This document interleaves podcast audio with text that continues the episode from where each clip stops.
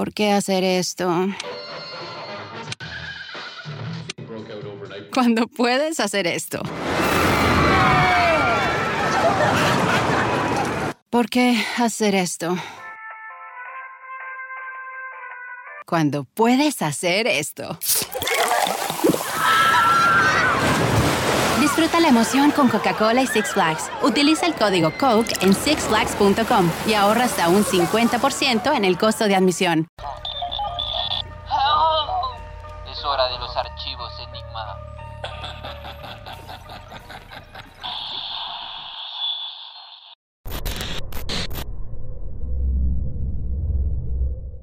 Hola amigos, bienvenidos una vez más aquí a Archivos Enigma y hoy estamos muy emocionados Darío porque vamos a hablar sobre un tema especial y tenemos un invitado de lujo. Sí, una persona que para los temas que nosotros hablamos es perfecto, que va a poder aclarar un montón de cosas que hemos mencionado en, en episodios anteriores. Y la- el invitado eh, de lujo que tenemos hoy es John McAfee. John McAfee. eh, McAfee. Es que en español, ¿me entendés? Sí. Yo le pongo el acento, pero... Sí, y para los que no saben, él fue el creador de este antivirus, eh, McAfee, el que muchas personas lo han tenido en sus computadoras y es un placer eh, tenerlo a él en, el- en este programa. Ahorita vamos a hablar en inglés, entonces para las personas que nos están escuchando en Spotify, eh, vayan a nuestro al Facebook para ver el live porque vamos a poner subtítulos. Uh, welcome, Mr. John McAfee. Uh, it's a great pleasure to have you here in our podcast. Thank you very much for having me uh, on your program. No, it's it's super fantastic to have you here, and uh, many people um, that are hearing us uh, don't doesn't know um, what you are doing right now. But many people know you about uh, that you were the founder of this uh, software of the antivirus, uh, the McAfee software. So I want to ask you the first question: How do you define yourself? Who is John McAfee? How, how do you define define yourself? that Eh, es, es una pregunta muy difícil para, para mí. Uh, I don't know uh, who I am. I know what I can do. All of my life has been spent in computer technology. Uh, I, I was 21 when the first digital computers hit the general marketplace. And I was working for one of the, the largest manufacturers, General Electric, at that time. My entire life has been technology. But how that technology has been applied, uh, that, ladies and gentlemen, Yeah. is the real question and what we should be asking because I have seen the technology that myself and others have created turned against us mm-hmm. so that we become the enemy of the state, the enemy of anyone who controls information. This is the tragedy that I have seen in, in my 52 years of experience in technology. Okay, so is that it's it's very. Um, I didn't know that from the 21 years old you you were involved in all these part of technology. That's super awesome. Because here my friend Dario is how many years you have? Well, I'm uh, very young in this world of programming. Uh, Yeah. You have uh, left that behind, I believe. But it's a very cool world, right? Uh, just as we are talking right now, this uh, idea that the government has created a big surveillance system to, you know, uh, like you were saying, any dissident, they go after uh, very hard. Like, for example, you are a testimony of how the governments can do that. Uh, there's something. Yes, I, yes. there's something that I wanted If- to if- ask you. Yes, yes, yes. If you speak out against governments, and unless no one is listening, the government gets concerned. I mean, I have a million followers on Twitter alone. Uh, when I say something, a few people listen, and the government, therefore, made me instantly the enemy. Mm-hmm. I am the enemy of the state because I oppose the government of America, not America, good God, people. I was raised, fell in love, went to school, got my first job, traveled across that great fucking continent. I love America, but I hate what our government has become. Yes, which I believe it's the reason why, for example, um, you have made a lot of statements um, about the liberty movement, related to the liberty movement. Uh, you have talked, for example, how uh, the US government is uh, allegedly after you because of tax evasion. You have been very candid about it. And it's something that people from the liberty movement appreciate because you know it's a statement. Uh, taxation is theft. So what you're doing certainly takes a lot of cojones, which I salute to you, sir. yeah, well, yeah. If if cojones could only be converted into money, I would be rich. Unfortunately, I am not anymore. Okay, in based on your experience, I want to know uh, how does a person can access our information without authorization? Phew. 99% of it you invite yourself into your lives. Uh, if you have a, a modern television, it's listening to you, and in the manual it says if you want to have a private conversation, don't do it in front of the television. you can't get any more honest than that, and yet we buy these motherfuckers right and left. Uh, our smartphones. Do you realize that every dictatorship in the world has been dreaming of a device that could track and monitor the entire population? And but the problem was how to pay for it. Look at the beauty. We fucking pay for these phones ourselves. we do.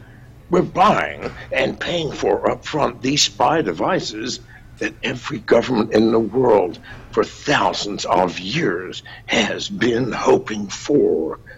We have just become slaves. Wake up to that fact, and we can change things continue in this dream, this this fantasy world yeah. woven together by the media, by our government, by propaganda, by special interests.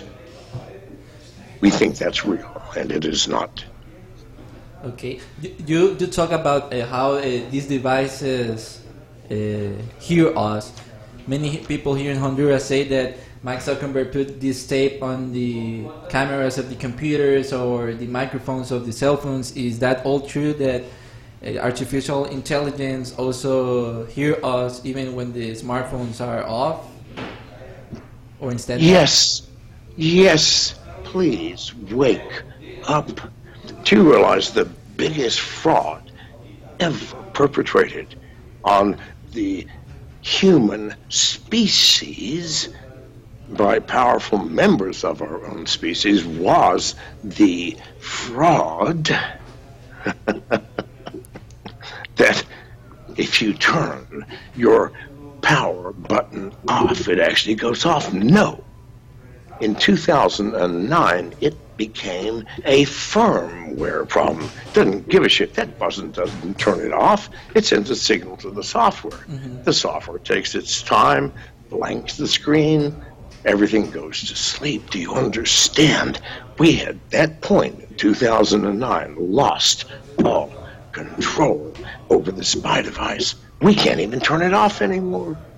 Wake the fuck up. I'm 74. I should be out fishing by some idyllic stream somewhere with my gorgeous 37 year old wife, half my age, Janice, and beautiful by my side. No, I'm not talking to you young pricks about things you should be doing for yourselves. Wake the fuck up. yes, I think that the most uh, And worst. this has been a message from our sponsor. I think that what you're talking is something very important. I think that uh, recently in a podcast you stated that you think that a lot of young people follow you on Twitter.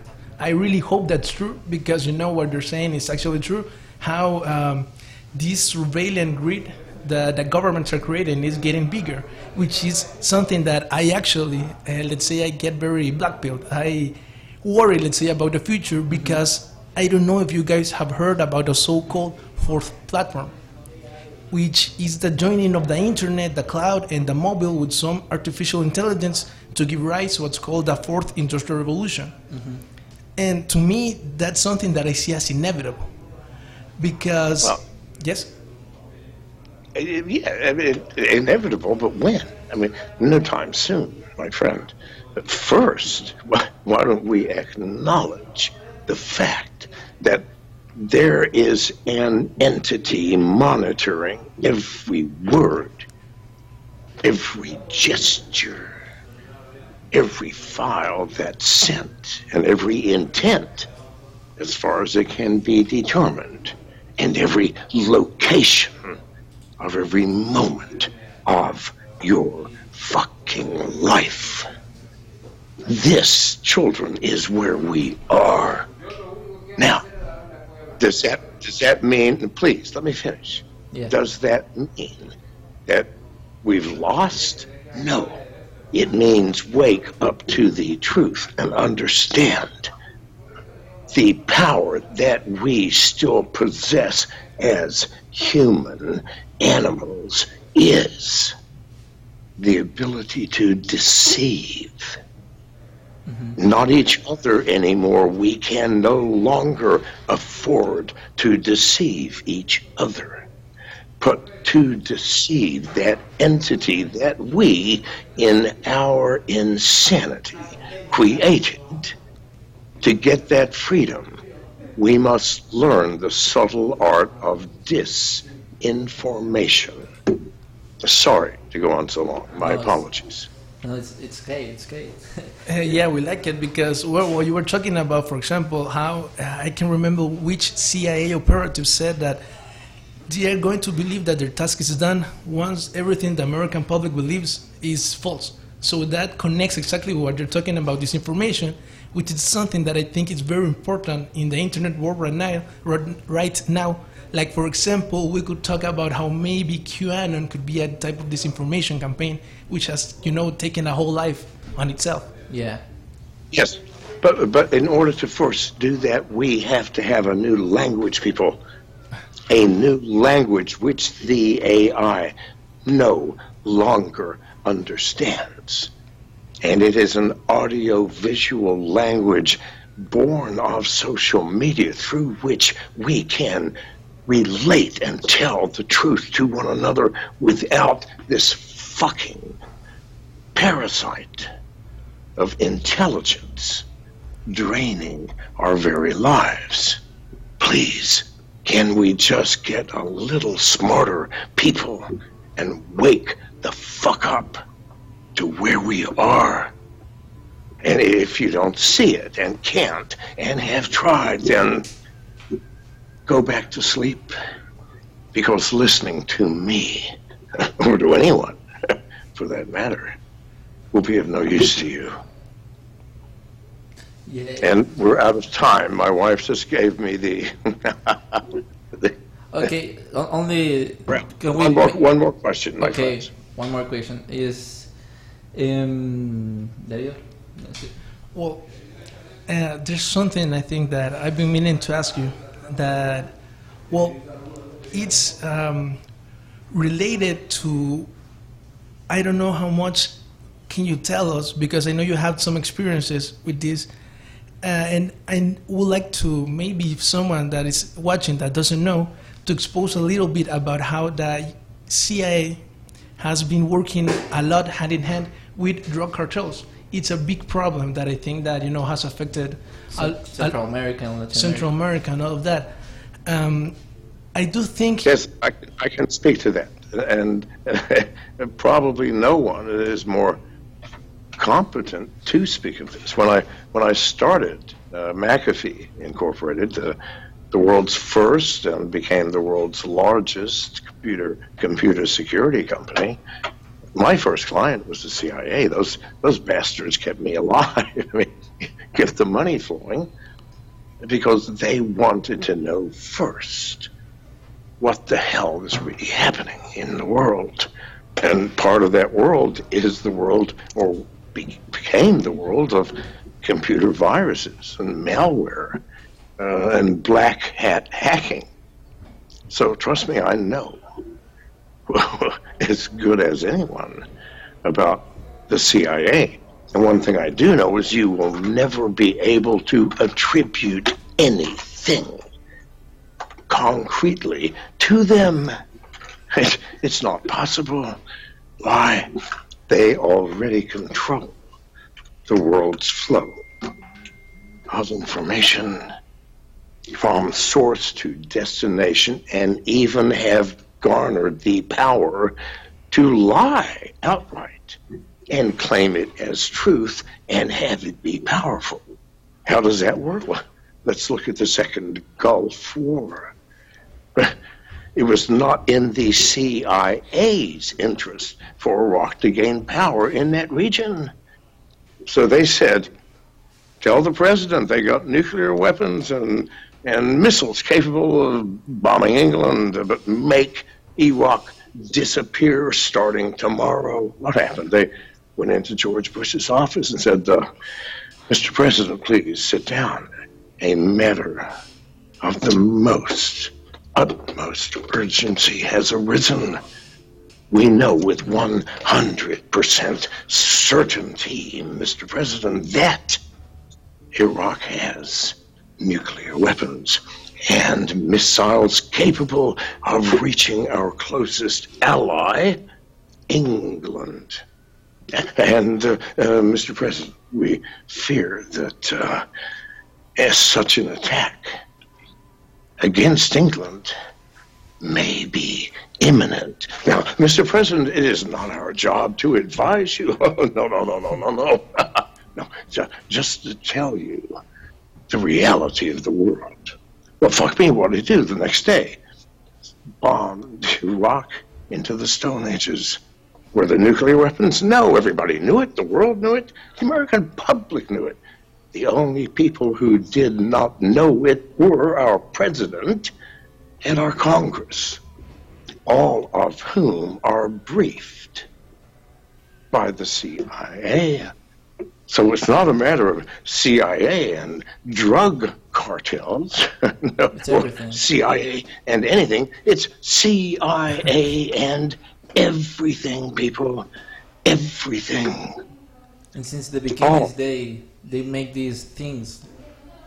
Also, like uh, John F. Kennedy, and they were involucrated, supposedly. Those are the rumors, and I really mm-hmm. think that a big fact, fact part of it is something that I would like a brief story about you, John, because I think it ties perfectly on why the CIA is so incredibly corrupt.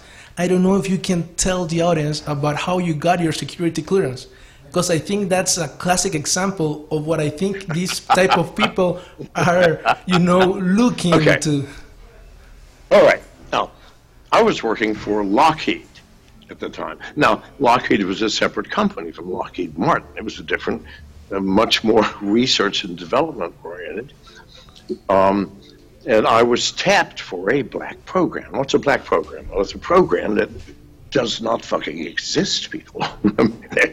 there's no paper trail, there's no money, nothing doesn't exist. And once you're on one, if you say anything, you just fucking disappear. And, I'm not jesting nor exaggerating, you just disappear. Now, so I was tapped for. I had to get a um, secret security clearance. So I go, okay, good enough.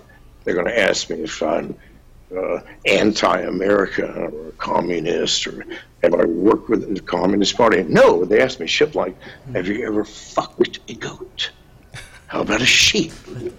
Have you ever cheated on your wife? Have you ever taken drugs? Have you ever sold drugs?